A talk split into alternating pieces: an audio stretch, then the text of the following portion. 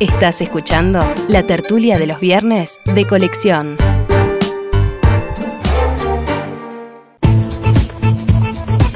Seguimos en esta tertulia de los viernes correspondiente al 24 de abril de 2009. Seguimos con Carmen Tornaría, Carlos Maggi, Mauricio Rosenkopf y Alberto Volonté. Y seguimos con los comentarios de los integrantes de la mesa sobre este artículo del doctor Julio María Sanguinetti, El charruismo, publicado el domingo en el diario El País. Eh, un pueblo que en sus raíces no tenga mitos y leyenda es muy endeble. Digamos, nosotros venimos de una eh, cultura greco-judeo-cristiana. Este, nadie se va a poner a discutir si se abrieron o no, o no se abrieron las aguas del Mar Muerto. Eso quedó integrado al mito, a la leyenda, y está integrado de alguna manera para expresar de alguna el poder que puede tener eh, un ser todopoderoso. En el caso eh, de, de los charrúas, el mito es tan profundo que una de las obras clásicas que tiene que ver con nuestra identidad, con nuestra literatura, el Tabaré de Sorrilla San Martín, coloca al charrúa este, en una conjunción de identidades raciales que son de alguna manera el punto de partida de una nación. Vos fíjate que es- a mí no se me ocurriría eh, pensar que puede haber un artículo de Sarkozy diciendo que Asterix no existió. Digamos, digamos el- el- no solo los hechos, eh, la- las batallas, eh, la participación, es- son parte eh, de la historia de un país. También los mitos y las leyendas. Y ni que hablar, y termino con esto, que eh, Anacleto Medina, este, uno de los guerreros artiguistas de los 16 años combatió con él, este, era de origen charrúa. Digamos, hay una presencia constante y si bien numéricamente y no dejaron pirámides y no dejaron escrito y no tenían, bueno, porque estaban en un estado donde la libertad de alguna manera la dejaron como una herencia mitológica para la comunidad uruguaya. Carlos escucha, pero vuelve los ojos hacia sus papeles. Está No, no, este, la- pendiente de los documentos con los que vino. No, no, no, lo que pasa que la, la tertulia tiene un genio particular y va para un lado y para otro y hay que, vale más no seguirle y no atenerse a los planes que uno hace. Así que yo voy a interrumpir la lectura de los papeles y quiero intervenir en lo que se dice. Este, la, las murallas de Montevideo las, se mandaron a hacer mucho después, las, sí, las mandó a hacer bajo el gobierno de Joaquín de, Joaquín de Viana. Este, no, no fueron hechas para proteger a los, para ayudar a los canarios que desembarcaban en Montevideo, que es por lo que se contrataron los indios. Puede ser que hayan intervenido los indios después, pero fueron hechas mucho después.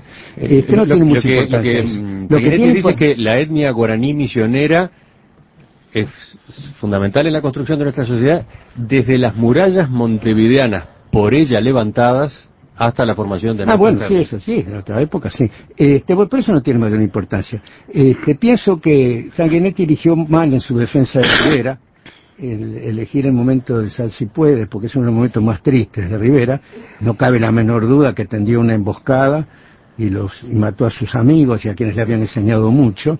Y no, no cabe la menor duda que eso ha sido un agravio para Artigas eh, este, absolutamente este, insalvable y una de cicatrización imposible, porque los charrúas acompañaron a Artigas desde antes del éxodo hasta el año 1820, cuando Artigas se va al Paraguay, y el último tomo del archivo Artigas, el 36, hay un hecho enternecedor, y es que después de la partida de Artigas, pero poco después de la partida de Artigas, se presentan un cacique que se llama José Rondó y otro cacique que se llama Manuel Artigas, que es el caciquillo, a decir que vienen a decir que quieren hacer las paces con el emperador, con el rey de Portugal, y que ellos van a ser fieles este, vasallos y que se van a quedar tranquilos y van a terminar la guerra. Y Lecor dice, le pido por favor que me mande esos caciques porque los quiero agasajar de tal manera que no se olvidarán nunca en su vida de todo el cariño y el respeto que les tenemos, que fueron tan maltratados por los españoles primero y por Artigas después. Es la opinión de Lecor, pero es el hecho final, es el telón de una historia que duró desde el 11 hasta el 20, desde que empezó la guerra por la independencia hasta el final, sin un solo renuncio. Yo dije algunos eh, eh, papeles. Otros papeles muestran que después de derrotado Zarratea, los indios charrúas se integraron a la- al sitio de Montevideo, formaron parte, y el Bartolomé Muñoz, que es el hombre que lleva todos los apuntes diarios de eso, dicen que se instalaron y que el cacique Manuel Artigas, muy buena persona, de muy buenos modales, aunque después los charrúas tuvieron que, tuvieron que acampar varias millas más lejos del ejército porque el ejército les tenía miedo. Pero eso es otro, otro cantar. Estuvieron en el, en el sitio de Montevideo y fueron sitiadores de Montevideo junto con Artigas. Y después acompañaron a Artigas para el triunfo de 1815, que es el gran triunfo de Rivera. Ahí sí que tiene razón Sanguinetti si algún día lo defiende. Siendo un muchacho, consagró el triunfo más importante que tuvo nunca este país consagró para siempre la autonomía y la diferencia del país del Uruguay con respecto a todas las demás provincias, cuando vence a Dorrego en Guayabos. Este, esa batalla se gana por una acción logística de los charrúas que está perfectamente documentada, podría leerlos todos ahora los papeles, donde los charrúas cortan todas las comunicaciones entre Soler, que es el gran general que está gobernando en Montevideo, es uno de los que atraviesa los Andes con San Martín, que está gobernando Montevideo, y los indios cortan la comunicación de Dorrego con Soler de tal manera que Dorrego tiene que llevar un libro de bitácora, como hacen los, los capitanes cuando están en el medio del mar y no pueden comunicarse, no había telégrafo. Llevaban un libro de bitácora y apuntaban lo que pasaba. Dorrego también porque dice que no puede comunicarse con nadie, y es porque los indios tienen tomado todos los pasos, como el propio Soler después lo documenta. La tertulia con tema único hoy, el artículo titulado El charruismo del doctor Julio María Sanguinetti, publicado el domingo en el diario El País. Una columna que tiene varios párrafos dedicados a Sal voy a leer lo que dice Sanguinetti para escuchar después a los integrantes de la tertulia. No olvidemos que cuando la dominación brasileña Rivera le propuso a Lecor un plan de reducción de los charrúas, tratando de preservar sus vidas, y que, ya instalado el gobierno provisorio de La Valleja el 24 de febrero de 1830, este dio a Rivera la orden de atacarlos para no dejar a estos malvados a sus inclinaciones naturales y no conociendo freno alguno que los contenga. Es una cita textual de aquel encargo. Organizada la República, le tocó a Rivera librar en 1831 la tan discutida campaña, aprobada por la unanimidad del Parlamento, sin una voz en contra, dado el clamor del vecindario de la campaña. Tan poco genocida fue el choque de Sal si puedes, que murieron, según se supone, unos 40 charrúas, y 300 fueron hechos prisioneros y enviados a Montevideo. Y los que sobrevivieron, organizados, dieron muerte poco después a Bernabé Rivera, principalísima figura del ejército patrio y sobrino del presidente. Sin olvidar que el ejército nacional llevaba en sus filas un grueso de soldados guaraníes, eternos rivales de los charrúas. De modo que, si Salsipuedes, de modo que Salsipuedes fue simplemente un enfrentamiento entre tantos. Choque final, sí, para la toldería, modo de vida que estuvo condenado desde el primer día en que se afincó la civilización española en nuestras tierras. Es doloroso por el país que se use la historia de modo abusivo, fundamentalmente para denostar al general Rivera, a quien el país le debe los mayores esfuerzos en la lucha por la independencia. Como ha escrito Lincoln Maistegui, Salsipuedes le tocó a Rivera como le hubiera correspondido a La Valleja, a Uribe o a Garzón si hubieran estado en la presidencia en ese momento. Carmen. Yo creo que el doctor Sanguinetti, que es un estadista, este, y ahora incluso esto último yo no, no había reparado, es cierto, le, le, tocó a Rivera. Es como si yo dijera que el filtro le tocó a Llanola, o le tocó al doctor Lacalle. Pero bueno, no es menor este tema. Yo lo confieso, durante el gobierno del doctor Sanguinetti, que hubo, integré el Codicen y que hubo episodios difíciles con los estudiantes, yo tenía una enorme tranquilidad con los ministros de eh, el interior que existía en ese momento. Y tenía la absoluta seguridad de que ninguno de los ministros que el doctor Sanguinetti había puesto en el Ministerio de Interior iban a lastimar o a matar a un estudiante. Entonces, bueno, a algunos les toca, pero eh, bueno, tenemos que hacernos responsables de lo que pasa. Este, Yo no estoy tan de acuerdo que no fuera un genocidio, pero voy a lo último. Yo no entiendo por qué él- no entendía por qué, y pienso, con el mayor de los respetos, que Sanguinetti siempre en, en- su discurso, digamos, de los últimos tiempos, dice que hay que mirar para adelante, no hay que mirar para atrás. ¿Ah? Que hay que mirar a- hacia adelante, que hay que mirar el futuro. Y, y hay una onda hoy, eh, lo decía Volonté recién, en Latinoamérica y en el mundo antropologista. Y casualmente este artículo sale una semana después que otro líder importante, en este caso este José Mujica, habla justamente de que parte de su pensamiento se inspira, se nutre en una tribu africana y en donde, un poco, como Sebrelli en este caso que citaba Volonté, mm, digamos, se, se, se intenta recuperar un poco la idea del buen salvaje, ¿ah? la idea de que todo lo primitivo, la toldería que insiste Sanguinetti era una respuesta inteligente ¿eh? en, en- en el medio rural uruguayo. Vista está que Artigas en el reglamento tiene que presionar y cambiar rancho y corral ¿eh? por lo que había. Entonces, digo, yo no sé si no es un tiro por elevación de respuesta, Sí. ¿eh? Esta, este, este anticharruismo de eh, Sanguinetti ahora Claro. al episodio de Mujica de la semana Pero pasada. Carmen, si, si uno... Pero volviendo al, Sí, a mí me gustaría lo de genocidio Salsipuedes, o no, Claro. ¿cómo calificar Eh, qué fue claro? Si uno realmente se ubica en las circunstancias de la época, a poco que el Uruguay jura su constitución, elige su primer presidente, busca poner orden en la campaña. No me gustan las comparaciones y menos en la historia, pero también eh, cuando la provincia de Buenos Aires se convierte en realidad como una nación independiente, no la Argentina, bueno, Rosas hacía sus campañas, llamémoslo en SIC, el ordenamiento de las tribus. De alguna forma también, eh, ante la incapacidad de integrar Rosas a esas tribus que rodeaban Buenos Aires, las iba corriendo hacia el sur, hacia la Patagonia, y muchas veces las persiguió y las mató.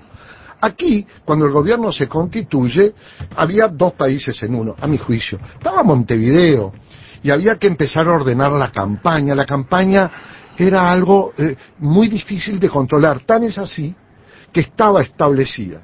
Dos, bueno, obviamente, el presidente de la República, pero después el comandante general de campaña. Y no fue casualidad que cuando se elige a Rivera primer presidente, a quien se le encarga la comandancia general de campaña es a Oribe, como a la inversa, cuando llega Oribe se le, se le encarga a Rivera. Quiere decir que se buscaba el equilibrio entre el presidente de la República y el que tenía que ordenar la campaña. Rivera lo que hace, y en eso estoy de acuerdo con quien dijo le tocó a Rivera, bueno, era el presidente, y por lo tanto un presidente de la República tiene la obligación de establecer el orden. Ahora hay un tema. El orden se podía, en aquella época y hoy también, establecer de dos maneras. Una integrando a esos grupos rebeldes que creaban, sobre todo a los primeros hacendados, a quienes estaban ya trabajando en la industria de la carne, del cuero, sobre todo del cuero en aquella época, y que obviamente en una campaña que ni siquiera estaba alambrada, esos grupos rebeldes, pero que no eran solo charrúas, ah no, de ninguna manera todo el espacio oriental estaba lleno de gente sin ocupación. Estaba vacío, ese era el drama. vacío y que cometían todo tipo de tropelías. Exacto. Entonces, no confundamos una batalla. Por lo tanto, yo lo que quiero decir que Sal si puedes es una acción que formó parte de establecer el orden o intentar establecer el orden en un país que había nacido 12 meses antes, Lo de- 1830. Lo de Salsipuedes fue una barbaridad, porque fue una emboscada, porque lo llevaron y lo hicieron acampar convencido de que iban a ir a traer ganado del norte del Uruguay, y porque eh, le distribuyeron bebidas y porque sorpresivamente los atacaron. Pero cuando se habla eh, de 300 capturados, eran fundamentalmente mujeres y niños que los traen arrastrándolos desde Salsipuedes a Montevideo y en Montevideo este, son rematados públicamente este, y están los precios y Eduardo Acevedo recuerda cómo a veces se separaban la madre de los hijos y de noche se oían los gritos porque las madres y los hijos se querían juntar y muchos se fugaban y pedían, este, aparecían avisos pidiendo la recuperación del, eh, de la China que se había comprado. Pero además de eso, había cuatro eh, rebeldes, donde estaba eh, Cacique, Baimaca Pirú, este, Tacuabé, eh, Guyunusa, que no se quería separar de Tacuabé, este, y el otro, Sena, Senaque, que terminan eh, con el temor de que vuelvan a aglutinar los pocos que habían quedado en campaña, porque además fue una solución para el problema indio, mirá qué solución habían encontrado. Este, se, se podía haber encontrado una respuesta de otra naturaleza. Digamos, para mí Salsipuedes es un baldón en la historia eh, uruguaya. Y, te, y, y termino... Eh, De este punto, Carlos, tú no dijiste prácticamente nada. No, esto no, no me gusta a mí mucho hablar de esto, es una cosa, es un momento feo. Eh, me acuerdo el discurso de eh, Herrera cuando ensalzó lo- los triunfos de, de Rivera y alguien le reprochó eso. Y dice, ¿usted qué cree? Una vez dice que estuvo mal, otra hora dice que estuvo bien, era presidente del Consejo de Gobierno. Dijo, no, a los héroes se les nombra nada más que para las partes buenas. Este, a mí me pasa un poco eso, no me gusta revolver esto. Fue espantoso desde el punto de vista moral porque eran sus amigos, porque le habían enseñado todo. No es un presidente que viene a limpiar la campaña porque hay malhechores. Es una emboscada desde el punto de vista moral horrible entre ellos. Este, eh, además era una traición a Artigas terrible porque sabía que habían sido sus aliados de toda la vida y que pelearon desde el 11 hasta el 20 hasta, hasta eh, dejar la tribu inservible de los 500 guerreros que tenían, haber quedado 100, que, y eh, poco de ellos, poco de esos había en Así Puede. Este, así que desde el punto de vista moral es un momento muy feo para Rivera. Debería recordar otros, ¿no? Es el ganador de Guayabo, que es la batalla más importante que hubo en toda la historia del Uruguay. ¿Por qué no, no escribe sobre eso mi amigo Sanguinetti, a quien quiero tanto? Este, y Marta, ¿por qué no lo ayuda? A quien también lo quiera, quiero tanto.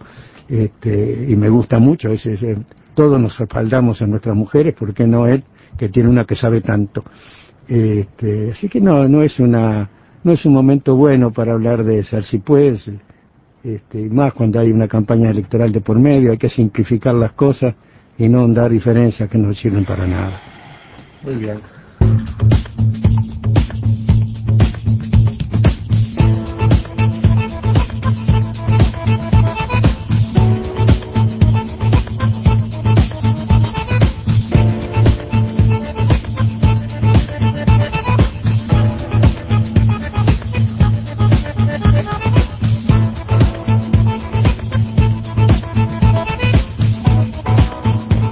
Comió la tertulia este tema. era, era de No, esperar. es tema- Era de esperar, sí. Sí, nos salteamos otros temas que teníamos, lo de la ley de caducidad. Bueno, también ahí podrían poner, como dijo el cacique, la luna los hará arrepentir. Yo siempre digo- Sabés que es el colaborador de Voces del Frente. Carlos Maggi. La contratapa De escrita el voces, de voces. Es cierto. Sobre De voces. ¿Eh? De voces. Voces, de de voces del Eh, frente. ahora de voces. Voces. Sí, pero Maggi es fundador del Frente. Vamos, la gente no está, no recuerda, pero él formó parte de la primera comisión de cultura cuando se creó el Frente. Eh, digamos, esos caminos ¿Qué los otros temas nos quedaron pendientes? No, Los yo- gordos. Los gordos. Los gor- La- las manifestaciones Los los gordos y de- las gordas. ¿Eh? Los gordos y las gordas. y la gorda, porque en la delegación había tres gordos y una gorda. Yo digo, Porque siempre los hombres toman la delantera. Eh, Está en la Mauricio, gorda. pero- eh, eh, ella, pa- eh, bueno, de pronto se presenta ella sea- sola para llamar la atención. seamos justos, se- seamos justos con el que genera la polémica, porque aunque uno no comparta lo que escribió Sanguinetti, de mi caso seguro que no comparto y parecería que ninguno de los que estamos aquí Ni tuvo la virtud de incorporar el tema. Y yo creo que es un tema bueno, el tema en sí, para que los uruguayos nos acostumbremos a mirar con sinceridad y reconocer las cosas de la historia. Y como tú dijiste, Carlos, la historia es como se escribe y los documentos que la respaldan. Y ¿Me permitís? Baimaca Perú eh, fu- fue soldado de Artigas. Claro. Cuando tenía eh, 16 años, hoy lo rescatamos del Museo del Hombre de París, Claro. está integrado en el, en el, esa era escena que enterrado en el Panteón Nacional. ¿Y Por supuesto, por supuesto que la discusión es posible. La discusión está abierta. Está buena. Sería bueno que en, en esta mesa se contrastaran los argumentos de, de esto, los cuatro integrantes de esta tertulia que resultaron discrepantes con la tesis del doctor Sanguinetti y el propio Sanguinetti eh, digamos, desarrollando sus razones. Eh, hicimos un intento para el día de hoy, eso no fue posible. Quién sabe si no cabe la posibilidad de, de ese intercambio en otra oportunidad. Vamos, sí, creo que nos, nos pasamos de la hora y es momento de retirarse. Alberto, Carlos, Mauricio, Carmen, gracias y hasta la próxima.